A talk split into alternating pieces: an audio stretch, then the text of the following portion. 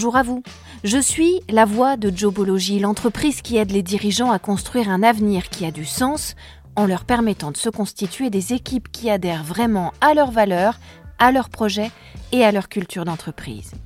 Avec les boss du recrutement, je vous propose à travers différents formats de découvrir une nouvelle vision du recrutement pour qu'enfin entreprises et candidats puissent bâtir ensemble des projets qui ont du sens pour eux et pour la société. Parmi ces formats, voici notre podcast Parole de recruteur. Avez-vous pleinement conscience, vous, dirigeants d'entreprise, decision makers, des problématiques que rencontrent vos recruteurs des problématiques qui freinent forcément le développement de votre entreprise? Nous avons demandé à vos équipes RH et à vos managers les plus grosses difficultés qu'ils rencontrent en termes de recrutement. Voici notre analyse et nos solutions pour mieux les comprendre et mieux les aider. Dans cet épisode de Parole de recruteur, nous allons nous attarder sur cette phrase qui nous a été partagée par une responsable des ressources humaines il y a quelques semaines. Il lui a été demandé je cite, de mettre l'humain au cœur de son process de recrutement, mais de faire attention à ses émotions et à ses biais cognitifs. Cette fois, la phrase que nous avons retenue ne s'appuie pas sur une contre-vérité, un a priori ou une erreur fréquente, car il est parfaitement vrai qu'il est important de placer l'humain au cœur des processus quand il s'agit de recrutement, comme il est tout aussi vrai qu'il faut faire attention à tous les biais cognitifs qui peuvent affecter la prise de décision en matière de recrutement. Dans cet épisode, on va donc d'abord examiner pourquoi l'humain est fondamental dans les processus de recrutement, et on verra ensuite quels sont les éléments non rationnels et subjectifs qui peuvent affecter le recruteur. On donnera enfin les clés à vous, dirigeants d'entreprise, décideurs, pour encourager vos RRH et vos managers à travailler sur eux-mêmes, à travailler sur leur process de recrutement pour favoriser une méthode qui soit rationnelle et efficace sans que jamais pour autant l'humain soit laissé de côté. Avant de commencer le processus de recrutement, il est essentiel de comprendre les exigences du poste et les valeurs de l'entreprise. Cela permet d'identifier les compétences, les qualifications et les caractéristiques personnelles qui seront nécessaires pour réussir dans le rôle et pour s'intégrer à la culture de l'organisation. Une description de poste bien rédigée permet donc aux candidats de comprendre ce qui est attendu d'eux et de déterminer s'ils sont intéressés par le poste. Elle doit inclure des informations sur les responsabilités, sur les compétences requises, sur les avantages et la culture de l'entreprise. Lors de la préparation des entretiens, il est aussi important de réfléchir aux questions qui permettront de mieux comprendre les besoins et les motivations de vos candidats. Tout ceci parce que cela vous permet d'être humain face à un humain avec des motivations humaines. Par exemple, Demandez-lui ce qui l'attire dans l'organisation, dans le poste, mais aussi quels sont ses objectifs de carrière à long terme et comment il voit son évolution au sein de l'entreprise. Pendant les entretiens, il est crucial de pratiquer ce qu'on appelle l'écoute active pour comprendre les besoins et les motivations de vos candidats. Il est aussi crucial d'être attentif à leurs réponses, de leur poser des questions de suivi pour approfondir les sujets, de prendre des notes pour vous aider à évaluer les candidats après les entretiens. Lors de leur évaluation, vous devez aussi tenir compte de leurs besoins, de leurs motivations, en plus de leurs compétences et de leur expérience. Identifiez les candidats qui correspondent le mieux aux valeurs de l'entreprise, mais aussi ceux dont les motivations correspondent aux objectifs de l'organisation et du poste. En bref, tout au long du processus de recrutement, il va vous falloir communiquer ouvertement et honnêtement avec vos candidats. Il va falloir leur fournir des informations sur le processus de recrutement, sur les attentes, sur les délais, et être disponible pour répondre à leurs questions et à leurs préoccupations. Lors de la formulation d'une offre d'emploi, tenez aussi compte de leurs besoins, on l'a dit, de leur motivation, parce que ça peut inclure des éléments comme la rémunération, comme les avantages sociaux, comme les opportunités de développement professionnel ou encore les horaires de travail. C'est tout ça, tous ces premiers détails d'importance qui vont faire que votre recrutement aura d'ores et déjà une dimension humaine. Un recrutement humain passe aussi par une adéquation culturelle. La culture d'entreprise, elle va jouer un rôle crucial dans la satisfaction et la rétention de vos candidats et de vos collaborateurs. Et donc en mettant l'accent sur les valeurs, sur les attitudes, sur les comportements des candidats, eh bien vous, recruteurs, vous allez pouvoir évaluer si ceux-ci s'intégreront bien ou pas dans la culture de votre organisme. Avant de commencer le processus de recrutement, il est donc crucial de bien faire comprendre la culture de votre entreprise à vos candidats. Ça inclut les valeurs, mais aussi les croyances, les attitudes, les comportements qui vont définir votre organigramme, votre organisation et qui vont guider les interactions entre vos collaborateurs, entre vos équipes, entre les employés, les managers, qui vont guider aussi la chaîne de la prise de décision. La description de poste doit donc inclure toutes ces informations nécessaires à la bonne compréhension de votre culture d'entreprise par les candidats, à la bonne compréhension de vos valeurs, de vos attentes en matière de comportement notamment. Ça va leur permettre à ces candidats de comprendre ce qui est attendu d'eux et de déterminer s'ils se sentent alignés avec votre culture d'entreprise. Pour vérifier ça, eh bien, il faut aussi, pendant les entretiens, leur poser des questions qui vont vous aider à évaluer l'adéquation culturelle des candidats avec vos valeurs à vous et votre culture d'entreprise à vous.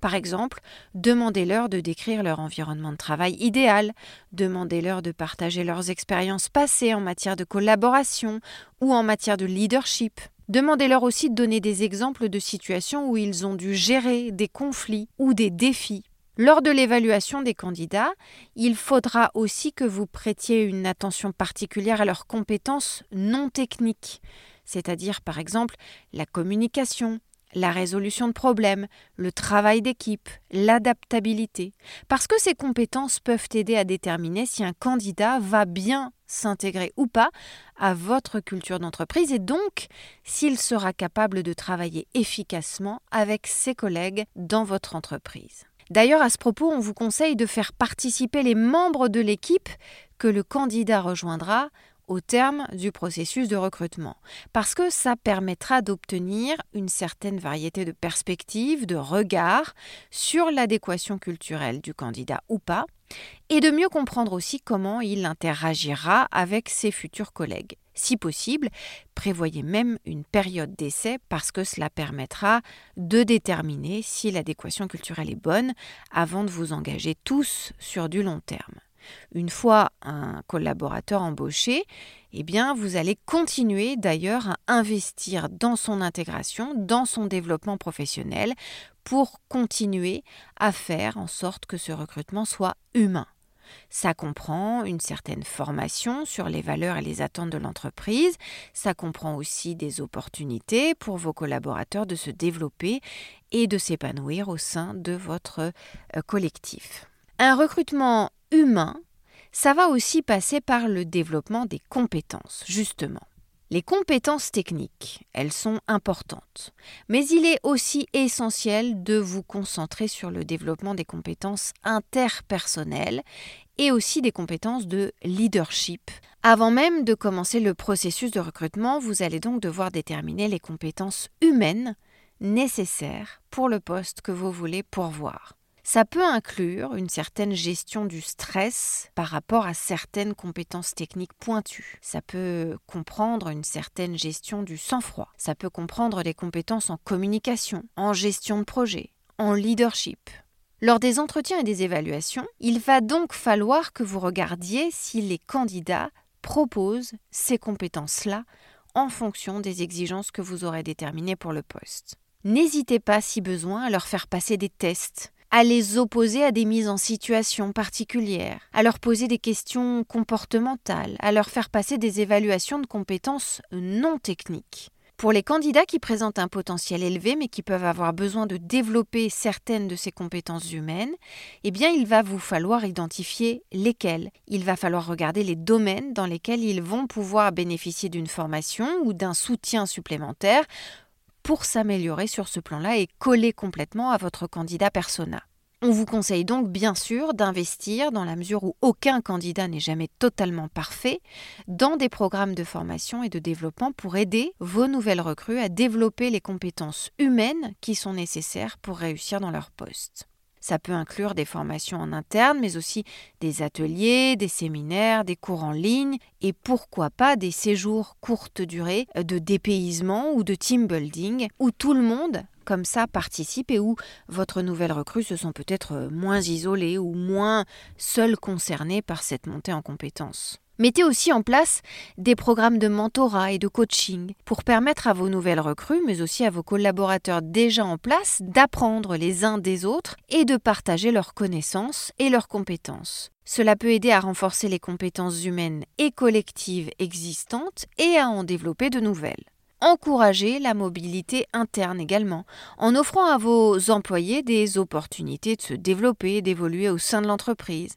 Ça peut inclure des promotions, des transferts, des rotations de postes qui vont permettre à vos collaborateurs d'acquérir à la fois de nouvelles compétences techniques et de nouvelles compétences humaines en relevant de nouveaux défis évaluer régulièrement aussi leur progrès dans le développement de ces nouvelles compétences, ajuster les programmes de formation et de développement en conséquence si besoin. Ça vous permettra de vous assurer que chacun continue de grandir et de s'épanouir humainement au sein de votre entreprise. Un recrutement humain, ça passe aussi par la communication et la collaboration. En mettant l'accent sur l'aspect humain, vous allez pouvoir évaluer la capacité de vos candidats à travailler en équipe et à communiquer efficacement avec leurs collègues. C'est hyper important pour vous, dirigeants d'entreprise, décideurs, parce que ça va conditionner toute l'ambiance dans votre entreprise et donc la performance de chacun et donc la performance globale. Il va donc falloir que vous demandiez à vos RRH, à vos recruteurs, à vos managers de travailler ensemble, par exemple lorsqu'il s'agit de rédiger une description d'offre d'emploi, pour inclure des informations humaines sur les attentes de l'entreprise en matière de communication et de collaboration. Cela aidera les candidats à comprendre l'importance de ces compétences humaines pour le poste. Pendant les entretiens, il va aussi falloir faire en sorte que vos RRH et vos managers posent les bonnes questions, celles qui permettront d'évaluer justement ces compétences-là en communication et en collaboration de la part des candidats qui seront auditionnés. Par exemple, leur demander de décrire une situation où ils ont dû travailler en équipe pour résoudre un problème, ou de donner des exemples sur la façon dont ils ont géré tel ou tel conflit, ou tel ou tel problème de communication. Impliquer aussi, on l'a déjà dit plus haut, mais c'est aussi important euh, à ce niveau-là, des membres de votre équipe dans le processus de recrutement et observer comment les candidats vont interagir avec eux. Ça va vous donner un aperçu de leur sociabilité, de leur capacité à communiquer et donc à collaborer dans un collectif futur. Mettez en avant, bien sûr, la culture de communication ouverte et de collaboration dans votre entreprise, lors des entretiens et lors des discussions avec les candidats. Expliquez-leur tout simplement pourquoi cette culture de la communication et de la collaboration est importante pour le succès de votre entreprise. Pourquoi vous l'encouragez, pourquoi vous la soutenez. Montrez-leur aussi que s'ils jouent le jeu, ils en seront gratifiés. Et une fois qu'ils sont embauchés, eh investissez dans la formation, dans le développement pour renforcer encore leurs compétences en la matière en termes de communication et de collaboration. Et récompensez-les, donnez-leur des primes par exemple pour favoriser un environnement dans lequel ils se sentiront à l'aise pour partager leurs idées, leurs préoccupations et leurs retours d'information. Ça va aider tout le monde toute l'équipe, tout le collectif à renforcer une bonne communication et une bonne collaboration. Et quand ça arrive, reconnaissez-le, célébrez-le, dites-le, félicitez-les pour leur réussite, pour leur contribution, quand ils ont vraiment bien travaillé en équipe pour atteindre un objectif commun, par exemple, ou quand ils n'ont pas hésité à dire les choses en face pour faire avancer le schmilblick. Ça va renforcer l'importance de la collaboration et ça va encourager chacun à continuer avec les autres. Un recrutement humain, ça va aussi évidemment passer par la satisfaction et par l'engagement des candidats et des collaborateurs. Un collaborateur satisfait et engagé sera toujours plus productif et moins susceptible de quitter l'entreprise. Donc c'est du win-win pour vous, chef d'entreprise, dirigeant, décideur en plaçant l'humain au cœur de vos exigences dans le processus de recrutement pour votre entreprise, vous allez pouvoir vous assurer que vous embauchez des personnes qui se sentiront valorisées et soutenues et donc qui vont avoir un vrai engagement envers vous, envers votre entreprise. Donc, être productif et donc permettre d'augmenter à terme votre chiffre d'affaires, votre développement, votre succès, votre marque employeur. Au cours du processus de recrutement, vous allez donc devoir vous assurer que vos RRH et vos managers comprennent bien les attentes et les besoins des candidats en termes de rémunération, par exemple, en termes d'équilibre euh, travail et vie perso, en termes de possibilités de développement de carrière et de culture d'entreprise.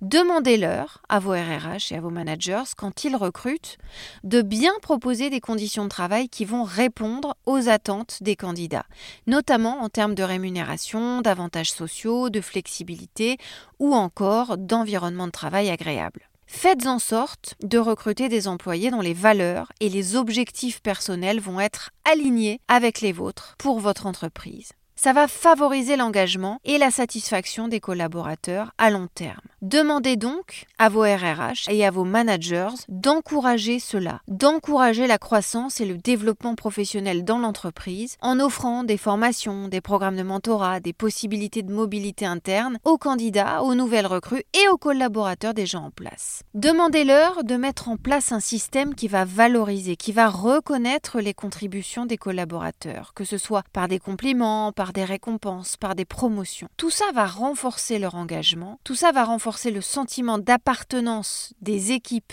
à l'entreprise, et tout ça va créer un environnement où la communication et la collaboration seront encouragées et valorisées. Du coup, vos collaborateurs se sentiront plus engagés, surtout s'ils ont la possibilité de participer activement à des discussions, à des prises de décision, et vous allez aussi mettre en place des outils pour évaluer régulièrement leur satisfaction et leur engagement, pour voir si à aucun moment ça ne s'use, ça ne s'érode. Donc, demandez aussi à vos RRH et à vos managers de mettre en place des systèmes d'enquête, de sondage, d'entretien individuel, de réunion d'équipe, pour voir si tout le monde est content et si chacun individuellement est satisfait. Utilisez ces informations ensuite pour identifier les domaines d'amélioration et pour prendre les mesures qu'il faudra afin d'améliorer la satisfaction et l'engagement de vos collaborateurs. Un recrutement humain va aussi passer par une responsabilité sociale forte. Une responsabilité sociale forte va jouer en effet un rôle important dans un recrutement réussi parce que les entreprises qui mettent l'accent sur leur responsabilité sociale, sur leur RSE, vont attirer des candidats qui partagent les mêmes valeurs et qui sont donc plus enclins à s'engager sur le long terme.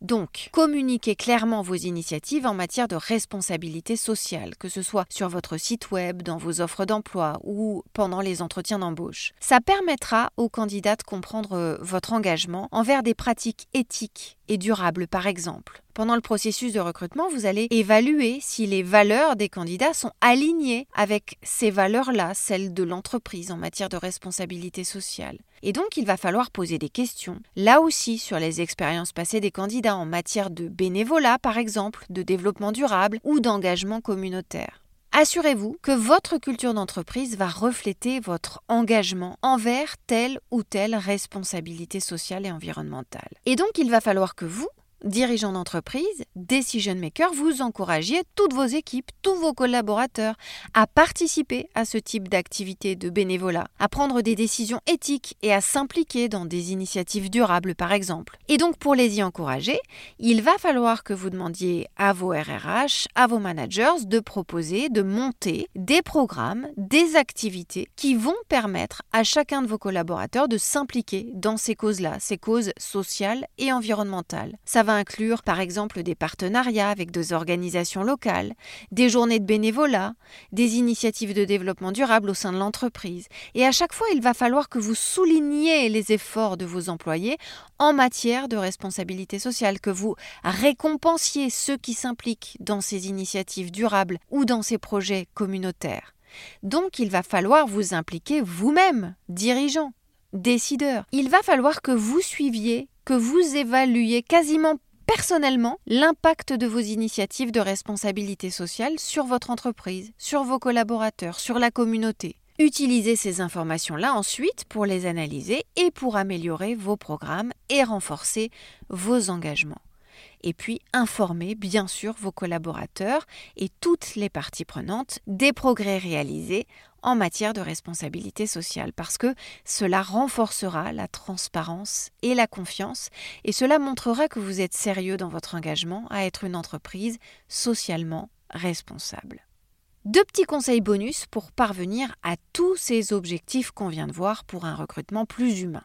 Premier conseil bonus, définir et créer une culture d'entreprise qui valorise la communication ouverte, la collaboration et l'empathie afin de favoriser l'engagement et la satisfaction des collaborateurs. Pour ça, il va falloir que vous définissiez les valeurs de votre entreprise en mettant l'accent sur la communication, sur la collaboration et sur l'empathie qu'on vient d'évoquer. Il va falloir que vous communiquiez ces valeurs à tous les niveaux de l'organigramme et il va falloir vous assurer qu'elles sont bien comprises et surtout qu'elles sont bien adoptées par chacun et par tous. Vous, dirigeant de l'entreprise, vous allez aussi devoir montrer l'exemple en adoptant vous-même une communication ouverte, en collaborant avec chacun dans vos équipes et en faisant preuve d'empathie parce que ça va envoyer un message fort aux employés sur l'importance de ces comportements au sein de l'organisation et vous devez montrer l'exemple donc. On vous conseille aussi d'offrir des formations, des ateliers pour aider vos collaborateurs à développer leurs compétences en communication, en collectif, en empathie. Ça peut inclure des formations sur la résolution de conflits, sur la communication interculturelle, sur l'intelligence émotionnelle, sur la gestion d'équipe, etc. Ensuite, on vous conseille de créer un environnement de travail qui soit inclusif, qui soit diversifié, où les employés se sentent à l'aise pour exprimer leurs différences, leurs idées, leurs préoccupations. Et donc, il va falloir que vous encouragiez la diversité des opinions et des perspectives et que vous valorisiez les contributions de chacun. Ça, c'est pas à vos RRH ni à vos managers de l'impulser, c'est à vous de l'impulser. Et ensuite, c'est à vous de vérifier que chacun joue le jeu et que chacun l'applique dans son domaine et à son échelon dans l'entreprise encourager de la même manière la communication dite bidirectionnelle, c'est-à-dire qu'il va falloir que vous, vous, décideurs et dirigeants, vous mettiez en place des canaux de communication qui vont permettre à vos collaborateurs de donner ou de recevoir des feedbacks, de poser des questions, de partager des informations. Ça peut inclure des réseaux sociaux internes, des réunions d'équipe régulières, des boîtes à suggestions. Il faut aussi promouvoir la collaboration et pour ça, il faut encourager des projets d'équipe, des groupes de travail, des activités de team building. Il va falloir créer des espaces de travail collaboratifs et flexibles. Et ça, c'est pareil. Vos RRH ne peuvent pas les inventer, ne peuvent pas les sortir de leurs manches. Il faut leur en donner et l'idée et les moyens. Ces espaces de travail collaboratifs et flexibles, ils sont indispensables dans les entreprises d'aujourd'hui parce que ce sont des espaces, des lieux où les employés peuvent se réunir et travailler ensemble et où ils peuvent aussi s'isoler s'ils en ont besoin, à quelques-uns ou seuls pour travailler plus tranquillement.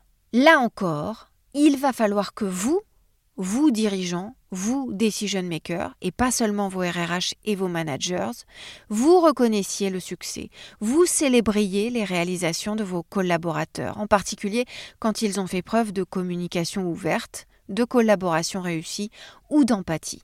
Ça va renforcer l'importance de ces comportements parce que quand c'est le boss qui donne l'exemple, c'est toujours beaucoup plus puissant et ça va encourager chacun de vos collaborateurs à continuer dans cette voie. Et donc, pour être parfaitement au point, il va falloir que vous n'oubliez pas aussi régulièrement d'évaluer la culture de votre entreprise en matière de communication ouverte, de collaboration et d'empathie. Et pour ça, utilisez là aussi des enquêtes de satisfaction, des entretiens individuels ou des réunions d'équipe pour avoir des informations que vous allez pouvoir analyser et à partir de ces datas-là, identifier les domaines dans lesquels vous pouvez encore impulser telle ou telle amélioration et mettre en place telle ou telle action corrective. Notre deuxième conseil bonus, ça va être de former continuellement vos RH et vos managers au travail collaboratif, de telle sorte qu'il y ait une intervention des deux parties tout au long du processus de recrutement. Voici quelques idées pour parvenir à ça.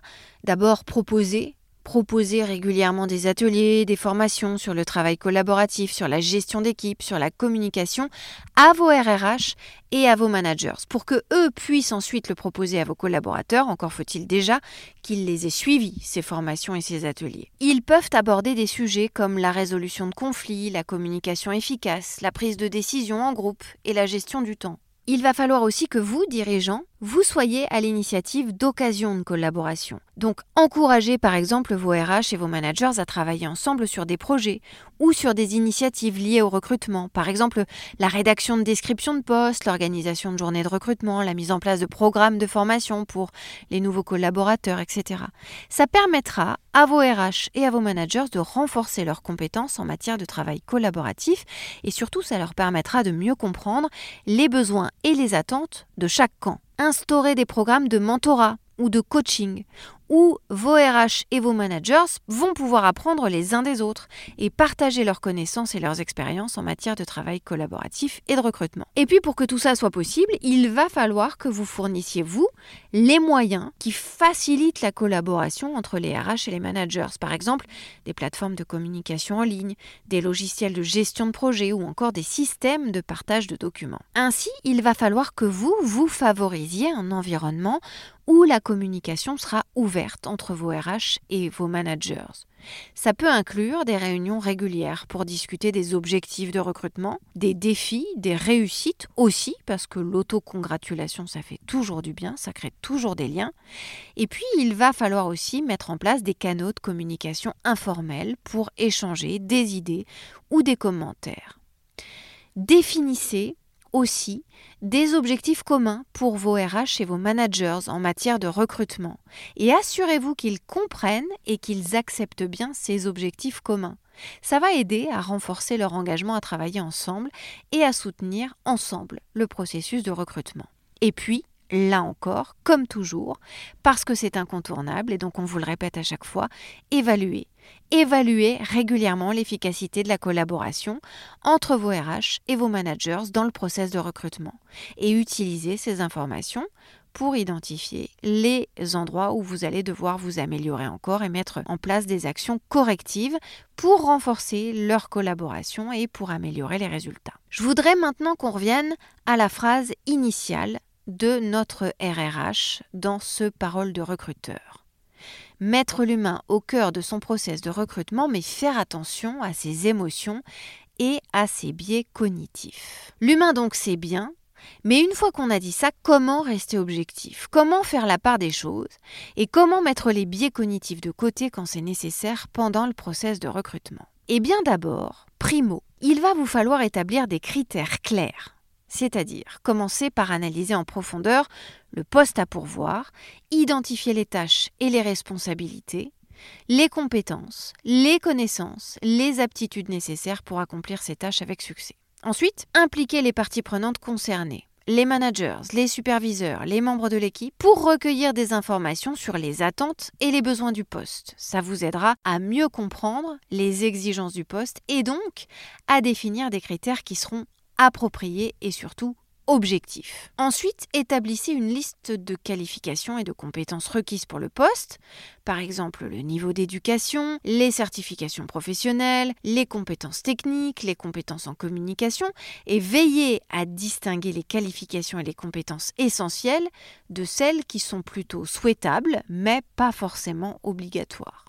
Une fois que vous avez fait ça, vous allez déterminer le niveau d'expérience professionnelle nécessaire pour le poste, en tenant compte des années d'expérience dans des postes similaires par exemple, ou encore de l'expérience dans des secteurs ou dans des environnements de travail spécifiques. Et puis vous allez identifier les qualités personnelles importantes pour le poste. Par exemple, le leadership, la capacité à travailler en équipe, mais aussi l'adaptabilité, la créativité, la résolution de problèmes.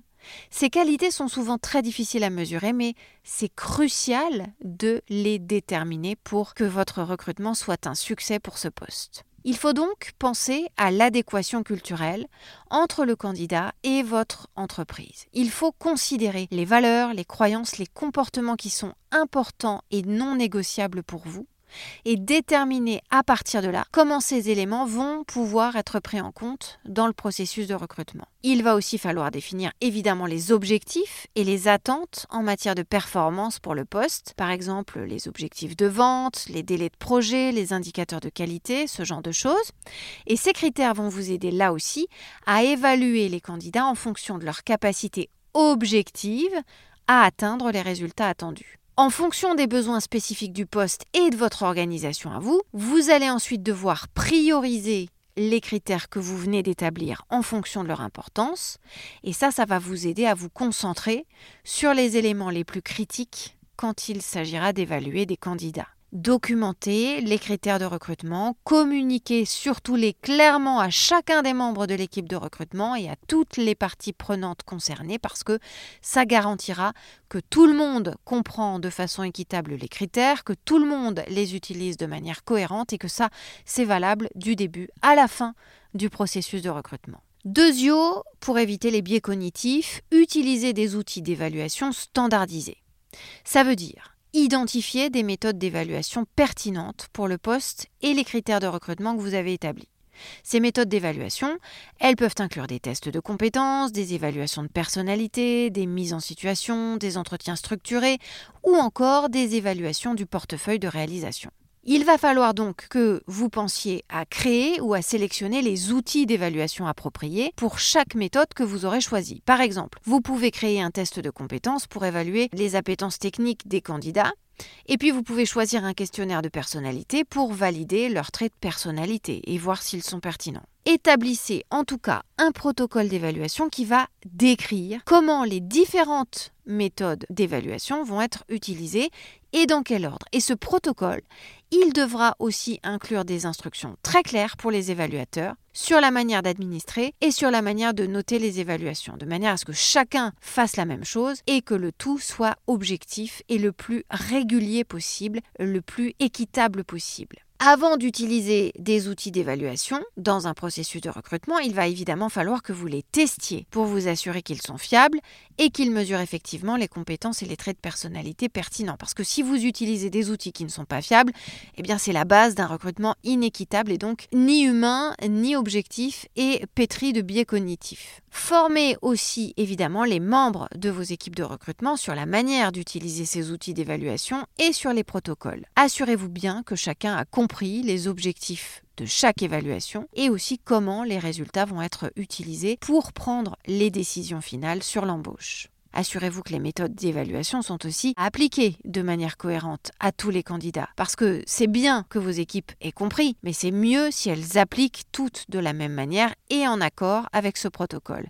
Ça peut inclure l'obligation d'utiliser les mêmes outils d'évaluation, l'obligation de relire les instructions et d'utiliser les mêmes grilles de notation pour chaque candidat, par exemple. Vous allez aussi, bien sûr, utiliser ces résultats et les analyser pour euh, prendre des décisions d'embauche éclairées et objectives. Et puis enfin, examiner régulièrement, comme d'hab, l'efficacité des méthodes d'évaluation standardisées que vous allez euh, mettre en place et apporter des ajustements si nécessaire. Tertio, structurer les entretiens, parce que c'est nécessaire pour améliorer la qualité et la cohérence des informations recueillies sur les candidats et donc pour réduire les biais et pour faciliter la prise de décision. Avant l'entretien, vous allez donc demander à vos RRH et à vos managers de bien se familiariser avec les CV, avec les lettres de motivation des candidats, ainsi qu'avec les critères de recrutement pour chaque poste. Ça leur permettra de poser des questions pertinentes et donc vous aurez la certitude que le candidat est évalué Demandez-leur aussi d'élaborer une liste de questions standardisées à poser à tous les candidats.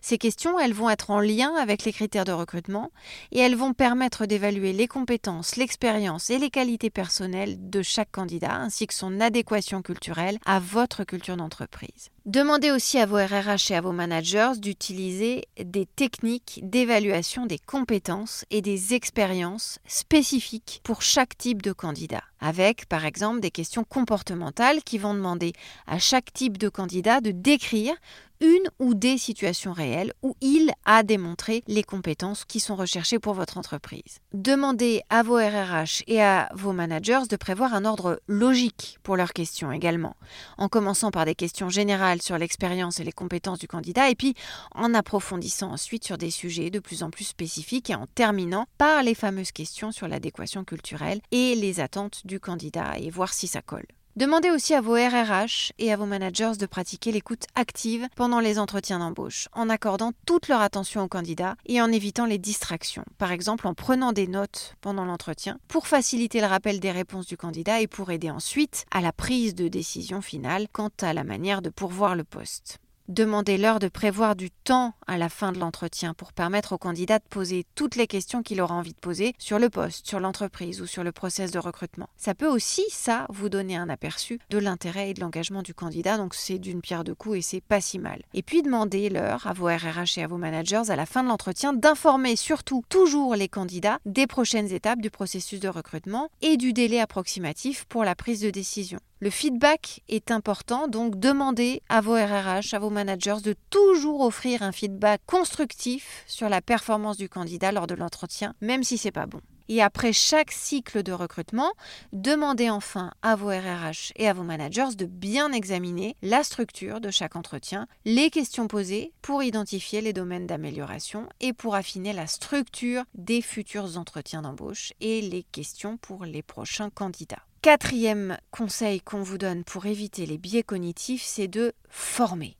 Sensibilisez toujours les membres de vos équipes aux différents types de biais cognitifs et formez-les pour qu'ils puissent les reconnaître, ces biais, et les éviter. C'est crucial si vous voulez que le processus de recrutement soit juste et objectif dans votre entreprise. Et là, c'est votre job à vous dirigeants, décideurs, d'organiser des ateliers et des sessions de formation pour informer vos RRH et tous les membres de vos équipes de recrutement sur les différents types de biais cognitifs. Expliquer comment ces biais peuvent influencer la perception et l'évaluation des candidats. Fournissez-leur des exemples concrets de situations dans lesquelles les biais cognitifs peuvent se manifester lors du processus de recrutement. Par exemple, le biais de confirmation, c'est un biais cognitif qui va conduire un individu à rechercher, à interpréter, à se souvenir des informations de manière à confirmer ses propres croyances ou des hypothèses préexistantes.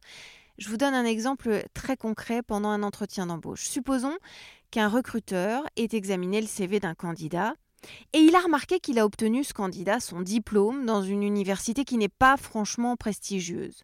Le recruteur va alors former une hypothèse négative sur les compétences du candidat en se basant sur cette information. Alors pendant l'entretien, le candidat va répondre correctement à la plupart des questions, il va montrer une compréhension approfondie du domaine, et pourtant, dès qu'il commettra une petite erreur dans l'une des réponses, eh bien, le recruteur va accorder une attention disproportionnée à cette erreur et va l'utiliser pour confirmer son hypothèse initiale selon laquelle le candidat est moins compétent parce qu'il a eu son diplôme dans une université pas très prestigieuse. Dans cet exemple, on voit bien que le recruteur est influencé par le biais de confirmation et qu'il accorde plus de poids aux informations qui vont soutenir son hypothèse négative de départ, son a priori, plutôt que à toutes les informations qui pourraient la contredire. Et ça va conduire à une évaluation inexacte et même injuste des compétences et des qualifications du candidat. Autre exemple de biais cognitif, le biais d'affinité qui va amener un recruteur à préférer des personnes qui lui ressemblent ou qui partagent des intérêts communs avec lui. Donc évidemment, ça peut influencer la façon dont les candidats vont être évalués pendant un entretien d'embauche. Je vous donne un exemple concret là aussi. Imaginons un recruteur qui est passionné de musique classique. Il va interroger un candidat pour un poste et pendant l'entretien, le candidat mentionne qu'il joue du violoncelle dans un orchestre amateur de musique classique. Évidemment, le recruteur va être enthousiasmé par la découverte. Il va commencer à discuter de sa passion commune avec le candidat pour la musique classique. Et à cause de ce point commun, il va développer une sympathie pour le candidat et consciemment ou inconsciemment, il va être plus enclin à l'évaluer positivement et à évaluer positivement les compétences et les qualifications du candidat pour le poste qui n'ont rien à voir avec de la musique classique. Donc le recruteur va éventuellement ignorer ou minimiser certaines lacunes ou certaines faiblesses du candidat dans le domaine professionnel, simplement parce qu'il partage un intérêt commun avec lui en dehors du travail. Donc on voit bien que ça ne va pas. Dans cet exemple, le biais d'affinité peut conduire à une évaluation inexacte et injuste des candidats parce que le recruteur va être influencé par la connexion personnelle qu'il ressent avec un de ses candidats plutôt que par une évaluation objective de ses compétences et de ses qualifications et de voir si elles sont pertinentes ou pas pour le poste. Je vous parlais aussi de l'effet de halo comme biais cognitif. L'effet de halo, c'est un biais qui va amener des individus à généraliser une impression, positive ou négative d'ailleurs, à partir d'une caractéristique spécifique qui va influencer l'évaluation globale de la personne. Très concrètement, c'est beaucoup plus clair avec un exemple euh, du quotidien. Un recruteur va euh, rencontrer un candidat pour un poste et dès le début de l'entretien, le candidat va faire preuve d'une excellente communication, d'un charisme exceptionnel. Le recruteur va évidemment immédiatement être impressionné par ses qualités et il va développer une opinion favorable du candidat. Et puis au fur et à mesure que l'entretien va progresser, ce candidat va quand même montrer des lacunes dans ses connaissances techniques, dans ses compétences spécifiques au poste.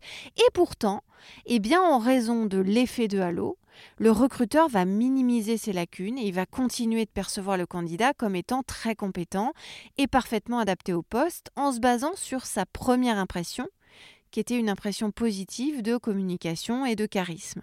Et dans cet exemple, on voit bien que l'effet de halo va conduire le recruteur à surestimer les compétences et les qualifications d'un candidat en se concentrant uniquement sur une caractéristique positive spécifique de ce candidat, mais en évacuant tout le reste, et donc au lieu d'évaluer de manière objective l'ensemble des compétences et l'adéquation du profil pour le poste. Dernier exemple de biais cognitif dont je voulais vous parler, c'est l'effet de contraste. Ça, ça se produit quand l'évaluation d'une personne va être influencée par la comparaison avec d'autres personnes récemment observées. Ça peut affecter évidemment l'évaluation des candidats lors d'un entretien d'embauche. Exemple très concret, un recruteur qui mène une série d'entretiens pour un poste et le premier candidat qu'il rencontre est exceptionnellement talentueux et compétent, il répond à toutes les questions avec aisance, il est trop fort, il démontre une expérience et une expertise impressionnantes. Le candidat suivant va être également qualifié pour le poste, il va posséder toutes les compétences nécessaires, mais sa performance est légèrement inférieure à celle du premier candidat, eh bien avec l'effet de contraste, le recruteur va être susceptible d'évaluer beaucoup plus négativement qu'il le mérite le deuxième candidat, juste parce qu'il ne brille pas autant que le premier. Et donc ainsi, le recruteur pourrait conclure que le deuxième candidat est moins compétent et moins adapté au poste que la réalité ne le veut bien, simplement à cause de la comparaison avec le premier candidat exceptionnel. Sauf que ce premier candidat exceptionnel, peut-être qu'il a les qualités de ses défauts et les défauts de ses qualités et qu'il va se révéler invivable en groupe ou en collectif, alors que le deuxième, un peu plus discret, aurait peut-être euh, été euh, mieux intégré, mieux intégré dans le groupe et dans le collectif. Voilà pour les exemples concrets. Tout ça pour dire qu'il faut que vous poussiez les membres de vos équipes de recrutement à se former à plusieurs techniques, parce qu'elles existent, pour réduire les biais cognitifs, notamment avec l'utilisation d'entretiens structurés, avec des questions préparé à l'avance, avec l'application de méthodes d'évaluation standardisées qu'on a vu plus haut, avec une prise de décision en groupe pour éviter les biais individuels, ou encore avec la pratique de ce qu'on appelle la pensée lente pour éviter de se fier uniquement à l'intuition ou aux premières impressions. Encouragez aussi les membres de votre équipe de recrutement, donc vos RRH, mais aussi vos managers, à réfléchir à leurs propres biais et à être ouverts au feedback des collègues. Créer un environnement où il est acceptable de se remettre en question, de remettre en question les décisions et les perceptions des autres membres de l'équipe de manière constructive. Et puis offrez bien sûr à la clé de tout ça des opportunités de formation continue pour vos RRH et vos managers pour qu'ils puissent s'améliorer, pour qu'ils restent informés des recherches aussi et des nouvelles pratiques en matière de réduction des biais cognitifs avec euh, les ateliers, les conférences, les formations en ligne qui pourraient se présenter. Diversifiez aussi les évaluateurs, ça c'est important impliquez-en plusieurs dans le processus de recrutement, de manière à obtenir une variété de perspectives et à réduire l'influence des biais individuels. Donc encouragez vos RRH, vos managers à discuter de leurs impressions quand ils recrutent et à justifier chacun son choix de manière objective. Demandez à ce que les RRH et les managers travaillent de manière à toujours représenter différents niveaux hiérarchiques dans un process de recrutement. Plusieurs départements, plusieurs compétences, c'est une diversité qui va forcément contribuer à réduire les biais cognitifs et à fournir une vision plus complète des candidats. Répartissez aussi les tâches d'évaluation entre ces différents évaluateurs. Par exemple, il y en a un qui va pouvoir être responsable des entretiens, un autre va pouvoir faire les évaluations des compétences techniques, un troisième fera les tests de personnalité. Et puis, vous pouvez aussi organiser des entretiens dits en panel où plusieurs évaluateurs vont rencontrer le candidat, vont poser des questions simultanément, et ça va permettre de recueillir plusieurs perspectives en même temps et d'obtenir un consensus, du coup, sur les forces et les faiblesses des candidats. Essayez de demander à ce que soient facilitées les comparaisons par des notes qui seront non pas individuelles, mais agrégées, de manière à avoir une note globale pour chaque candidat qui sera beaucoup moins déformée par les biais individuels de chaque évaluateur et puis organiser des réunions de délibération, c'est très important, pour discuter des évaluations des candidats et des notes attribuées par les différents évaluateurs, et pour les encourager, vos RRH, vos managers, à expliquer leurs évaluations, à justifier leurs notes. Et donc ça va permettre de réduire aussi les biais individuels, et puis à chacun de prendre conscience de ces biais face aux autres, et d'atteindre une sorte de consensus à la fois sur les candidats les plus qualifiés et pour que chacun progresse sur ses propres biais individuels de recruteurs. Et donc pour ça, il va aussi falloir que vous recueilliez, vous, des feedbacks sur les processus de recrutement et sur les performances des évaluateurs auprès de vos candidats pour améliorer vos process en entreprise. Si on vient un peu plus dans le détail maintenant sur vos systèmes de notation, ils sont très importants pour éviter les biais cognitifs parce que ça va aider à maintenir une forme d'objectivité collective en obligeant chacun de vos recruteurs à se concentrer sur les compétences et les qualifications pertinentes des candidats. Donc, demandez-leur de mettre en place un système de notation qui s'appuie sur des critères clairs, mesurables et pertinents pour un poste. Demandez-leur d'attribuer des pondérations à chaque critère en fonction de son importance pour le poste, parce que ça, ça va les aider à se concentrer sur les critères les plus importants et à pas surévaluer des éléments moins pertinents. Demandez-leur aussi de développer tous ensemble une grille d'évaluation qui permettra de noter chaque candidat sur les mêmes critères, avec par exemple des échelles numériques de 1 à 5, pourquoi pas, ou des échelles de performance, par exemple insuffisant, passable, bon, très bon, excellent, ou des lettres comme à l'école ABCDE. Pour chaque critère, il va falloir que vous établissiez ou que vous leur demandiez à vos RRH, à vos managers, d'établir des indicateurs de performance qui soient clairs, qui décrivent les comportements attendus, les réalisations attendues à chaque niveau de l'échelle d'évaluation ça va aider les évaluateurs à attribuer des notes de manière plus objective et plus cohérente. Encouragez-les à pratiquer l'utilisation de ces grilles avec des exemples fictifs avant d'évaluer des candidats réels. Vous pouvez aussi contourner ou en tout cas limiter au maximum les biais cognitifs dans vos recrutements en anonymisant les candidatures. Ça veut dire supprimer les informations personnelles, le nom, l'âge, le genre, la nationalité, avant d'évaluer un candidat. Et ça, ça peut vachement aider à réduire les biais inconscients liés à telle ou telle caractéristique discriminante. C'est fondamental et n'hésitez pas à y recourir si vous avez le sentiment que vos recruteurs ont trop de biais cognitifs. Et donc là, ça va être à vous, dirigeants et décideurs d'entreprise, de communiquer clairement à la fois aux candidats potentiels et aux membres de vos équipes de recrutement que vous avez un objectif et que vous avez des procédures d'anonymisation des candidatures. Donnez aux candidats évidemment l'information qu'ils ne doivent pas inclure tel ou tel critère personnel identifiable dans son CV ou dans sa lettre de motivation. Et puis, vous pouvez aussi utiliser des logiciels d'anonymisation. Et ça, pour ça, c'est bien de passer par euh, des sites emploi spécialisés parce qu'ils vont vous offrir ces fonctionnalités automatiques d'anonymisation des candidatures. Et donc, ça va aider à supprimer ou à masquer les informations personnelles des candidats de manière très rapide et très efficace. Et ensuite, vous allez devoir vous assurer, contrôler que les évaluateurs se basent uniquement sur ces compétences, sur l'expérience, sur les qualifications que les candidats ont bien voulu indiquer, sans connaître leur identité ou leur origine. Ça, ça va vraiment bien réduire le risque de biais inconscient et ça va favoriser une évaluation beaucoup plus objective des candidats. Parce que vos recruteurs se concentreront sur les compétences et sur l'expérience plutôt que sur les attributs personnels comme le genre, la sexualité, l'âge, l'origine ethnique ou encore la nationalité. Parce que ça permettra aussi de favoriser l'équité et la diversité dans vos équipes et ça, c'est très important pour votre marque employeur parce que ça va vous mettre en conformité avec la loi et surtout vous éviter des procédures euh, pour discrimination de la part de candidats déçus. Il va falloir que vous recherchiez aussi s'il y a des tendances, des modèles qui ressortent et qui pourraient indiquer dans vos process la présence de biais cognitifs.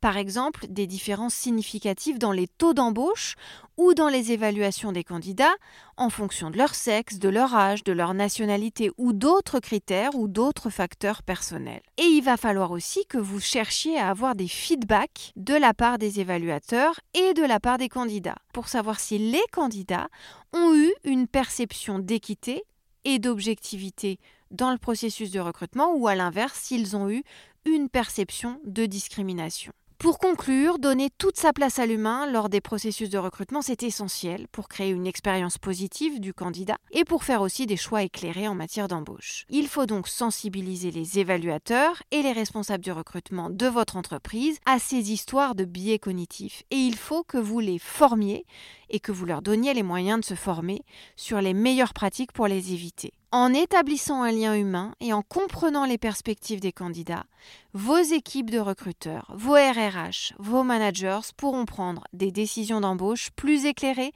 et plus équilibrées. Ça veut dire au bout du bout que vous allez recruter le meilleur candidat pour chaque nouveau poste à pourvoir, donc le candidat le plus performant, donc que vous allez progressivement augmenter les performances dans votre entreprise et donc votre chiffre d'affaires. Et c'est comme ça que vous deviendrez un boss de l'emploi.